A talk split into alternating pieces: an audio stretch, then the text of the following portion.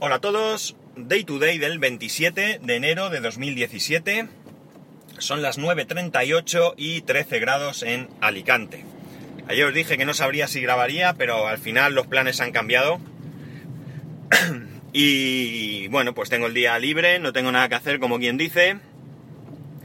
Eh, como digo, teníamos pensado si íbamos a hacer alguna cosa y demás, pero nada, al final como no vamos a hacer nada, pues... Eh, pues estoy aquí en el coche, estoy solo y voy a grabar. ¿De qué voy a hablar? Pues, mira, lo primero. Como digo, como hoy no tengo... Eh, no, tenía, no ningún plan, no, nada especial, pues resulta que... Eh, no sé si os comenté alguna vez eh, hace ya algún tiempo que...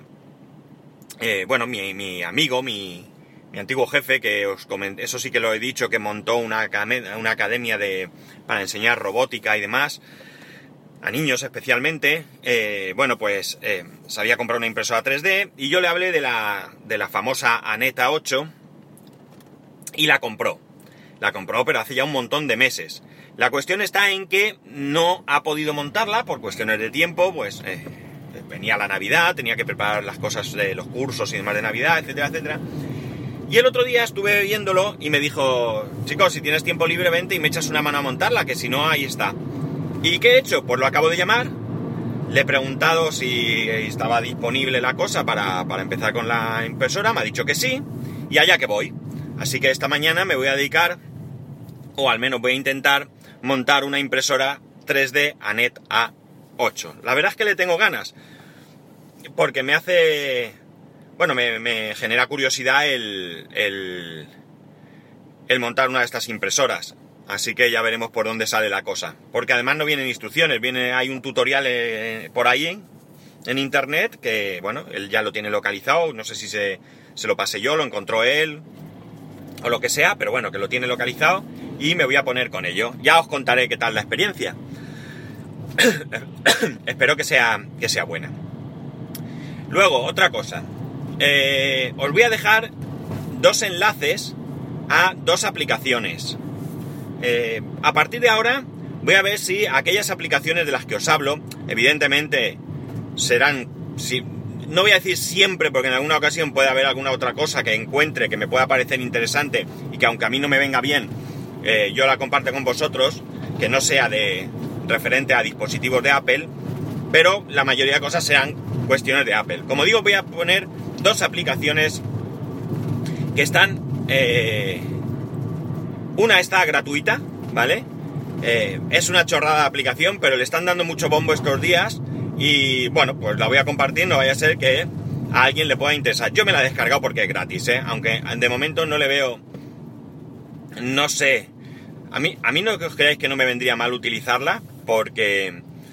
Porque es una aplicación que lo que hace es recordarte que tienes que beber agua. Ya sé que es una tontería, uno bebe cuando tiene sed, pero es que no es así. Eh, hay que beber una cantidad de agua al día y con esta aplicación tú te puedes programar. Muchas veces a mí me pasa, ¿eh? O bien voy en el coche, ahora yo llevo mi botella de agua aquí, mi botella de litro y medio, pero no siempre llevo. Llegas a un sitio, llega a otro y desde que salgo por la mañana de mi casa hasta que vuelvo a mediodía a lo mejor no bebo absolutamente nada. Entonces con esta aplicación pues te va recordando que tienes que beber. Como digo, ahora está gratis. El que quiera que se la baje. Eh, ¿Ventajas actuales de la aplicación? Pues que está para el Apple Watch, que es lo que tiene sentido. Que te vaya avisando cada vez que eso. No me la he llegado a instalar todavía. Esta aplicación ya hablo, creo que es la misma que habló Emilcar hace mucho tiempo de ella. Y si no es la misma, pues será prima hermana. Y os la voy a dejar. Como digo, ahora mismo está gratuita. Y otra aplicación que os voy a dejar, esta vez es para, para OS X, esta está ahora a 0.99. Es una aplicación que es bastante interesante porque es un, eh, ¿cómo diría? No es un visor de imágenes exactamente, es un gestor de archivos de imágenes sería. Los que seáis más viejos, os acordaréis de programas como el Comandante Norton, o yo creo que este se llama XView 2. Eh, yo creo que es una aplicación que yo utilizaba muchísimo cuando tenía Windows. Vamos, era era el XN, XN View. Yo no sé si es la misma. La verdad es que no, me ha dado tiempo a mirarlo. Eh, pero como digo, es una. es una. un gestor donde tú ves en un lado. O sea, tres columnas, digamos. En la primera columna son carpetas. No he probado configuraciones, no he comprobado qué cambios puedes hacer. La he encontrado esta mañana, lo he visto esta mañana, me la he instalado, la he ejecutado. He llegado a la conclusión de que he hecho una buena compra y más por 0,99. Y, y poco más, no he tenido tiempo de más. Pues como digo, primera columna salen eh, las diferentes carpetas que tú le digas, siguiente columna salen los ficheros, los, eh, las imágenes que tienes en esa carpeta, y en la tercera tienes lo que es el visor de la imagen, con lo cual, si tú te pones en, en, los ficheros y vas con el cursor bajando, pues te van apareciendo ahí. Es bastante rápido, por lo que me ha parecido. Y ya sé que hay otras opciones y que el mismo Finder ya te hace algo así, pero yo creo que aquí hay muchas más opciones que podremos trabajar con ellas. 0.99, no sé, echarle un vistazo. Lo que sí que voy a hacer es que, como he dicho, a partir de ahora voy a poner estos enlaces y los voy a poner como enlaces de iTunes de afiliados, ¿vale? Hace tiempo que me abrí la cuenta de afiliado y bueno, pues nunca la he usado. Cuando me habéis pedido un enlace de afiliado, perdón, un enlace de alguna aplicación o algo, yo os he dado el enlace y, y se acabó. Pero voy a ponerlo porque, vamos, no creo que esto de una comisión brutal, pero lo de siempre, oye, pues si ingresa a vosotros os cuesta lo mismo eh, y a mí me ingresa un duro como se suele decir, me ayuda a pagar todos los gastos, que, cuanto menos sean, pues mejor para mí, y, si no tiene más historia, y lo queréis hacer, pues, pues chicos, pues bien, y si no, pues no lo hagáis, es decir, ya sabéis que yo, cuando puedo y me acuerdo, que no suele ser muy a menudo, os recuerdo que, que miréis, que, utilicéis los enlaces de afiliados de Amazon. La verdad es que eh, tengo pendiente de comentaros cómo ha ido la cosa en estos últimos pagos. He recibido dos pagos, esa es la verdad, pero no me, no me he puesto a comentaros. Y ya sabéis que a mí me gusta contarlo, ya lo hice con el primer pago que recibí. Y bueno, pues con este también quiero contarlo. Porque, bueno, para que... Bueno, pues por ser transparente y porque no tengo nada que ocultar y porque, bueno, pues creo que es justo que sepáis eh, qué, es lo que, qué es lo que ocurre con, con vuestras compras y qué, qué, ¿Qué obtengo yo con, con todo esto? Lo que pasa es que me tengo que sentar y sacar pues algún dato que pueda resultar más o menos curioso. Desde luego, tampoco se trata de detallar al milímetro eh, qué compras habéis hecho y qué he obtenido, ¿no? Pero sí un conjunto, una visión del de conjunto y con alguna curiosidad como qué es lo que mayor comisión me haya dado, lo que menos, eh, algunas cosas que habéis comprado. Esto me llama muchísimo la atención. Me gusta que no esté asociado al nombre de nadie porque... Mm, creo que es, eh, ya sería una cuestión de privacidad. Recordar que hubo, en la vez que lo conté a alguien que había comprado, creo que fueron unas toallas, ese alguien se identificó y bueno, para nada, mm, él lo entendió así, por supuesto, no, no fue una burla ni nada, ¿no? Son cosas que me llaman la atención, ¿no? Gente que compra ciertos productos en Amazon que a mí no se me ocurre simplemente y que probablemente a lo mejor hasta son interesantes. Pues tengo pendiente esto y como digo voy a poner enlaces de afiliado. Ni idea que me va a dar, desde luego de 0.99 dudo yo que dé mucho.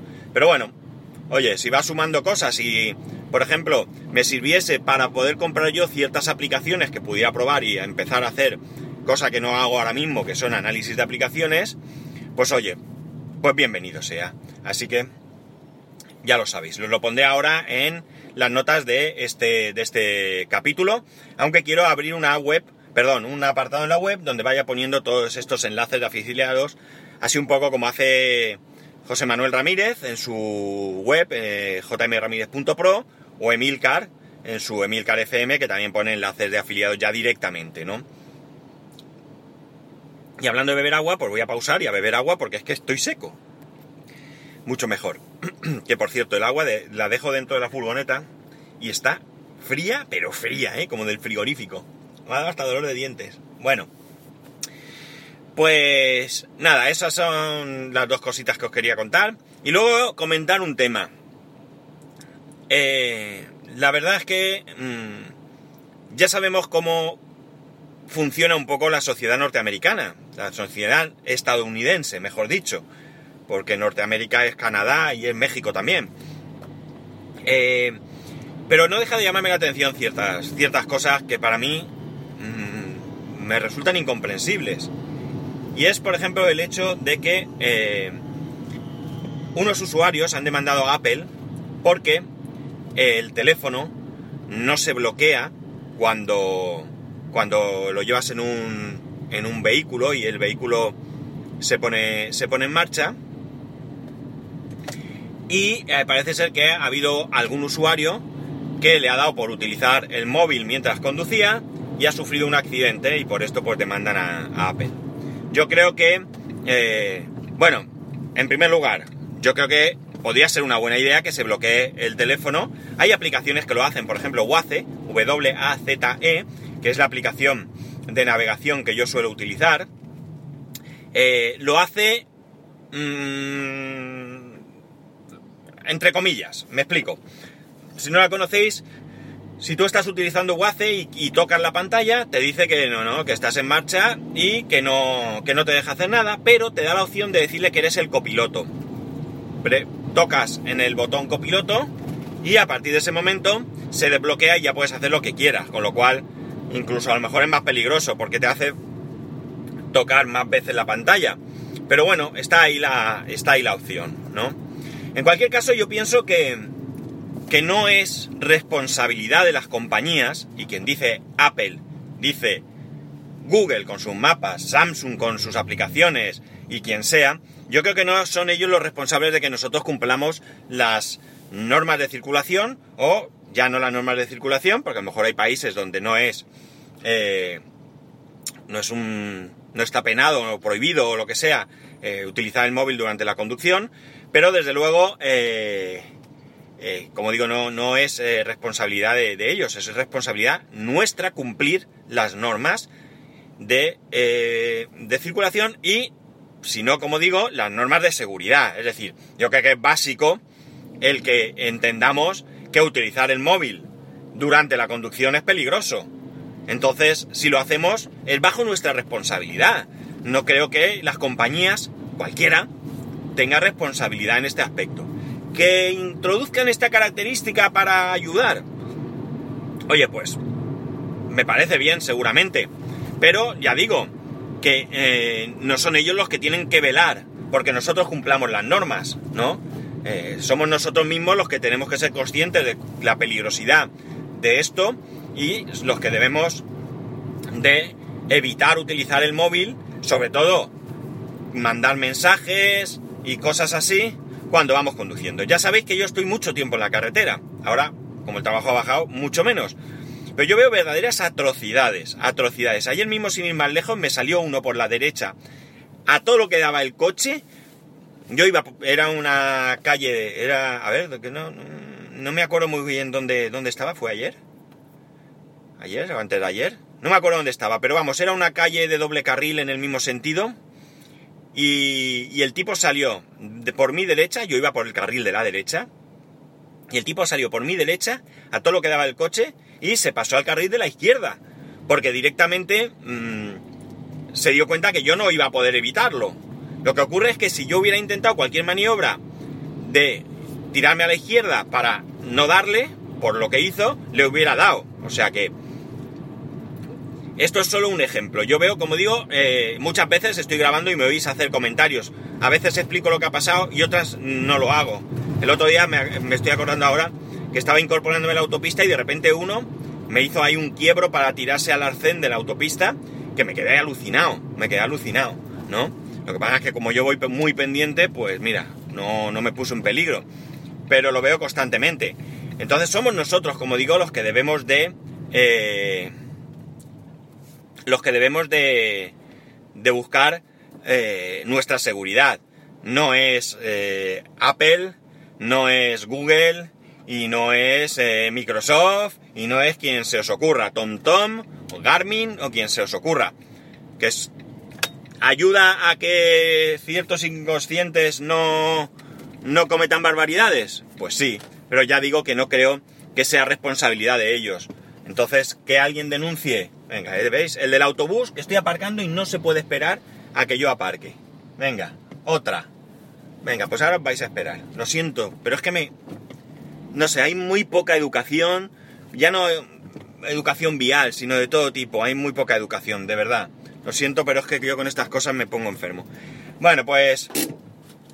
Pues mira, a lo mejor sí que hace falta que Apple y todos pongan estas cosas porque no somos nosotros capaces de cumplir con, con las normas. Pues bueno, chicos, que esto es lo que quería contaros hoy. Que paséis un muy buen fin de semana, arroba spascual, spascual arroba spascual.es.